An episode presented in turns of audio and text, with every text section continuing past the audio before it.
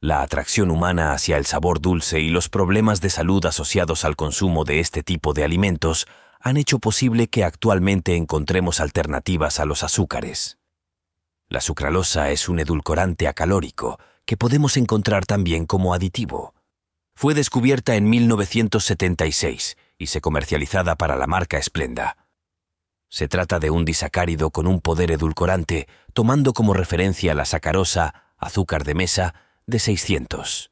Y su ingesta diaria admisible, IDA, es de 15 miligramos por kilogramo de peso corporal. El efecto del consumo de sucralosa en la regulación de la glucosa muestra resultados contradictorios.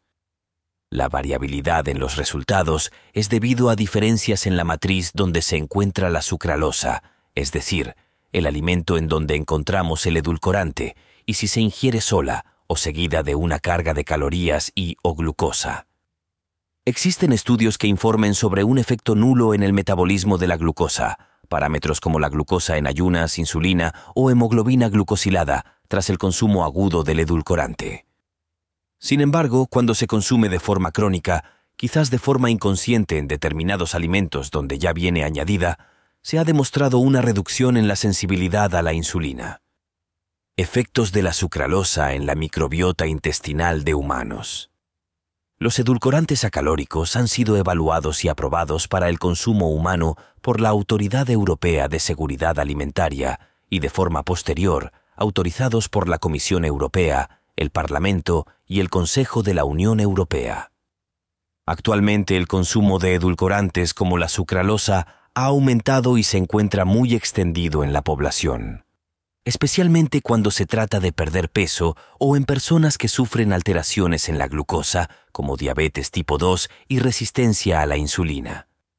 Los ensayos clínicos llevados a cabo en humanos han estudiado la diversidad microbiana y los metabolitos producidos en el intestino grueso durante la fermentación colónica, especialmente los ácidos grasos de cadena corta como el butirato.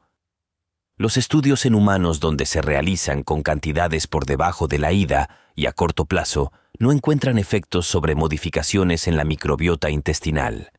Pero, como se ha mencionado, la duración no es amplia en el tiempo y la muestra es pequeña como para establecer resultados contundentes.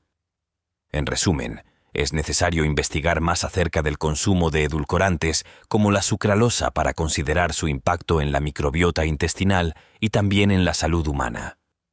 Es esencial llevar a cabo ensayos clínicos con un número adecuado de sujetos y tener en cuenta los diferentes grupos de población y otros factores condicionantes en la microbiota, además de diferenciar la matriz alimentaria en donde encontramos la sucralosa.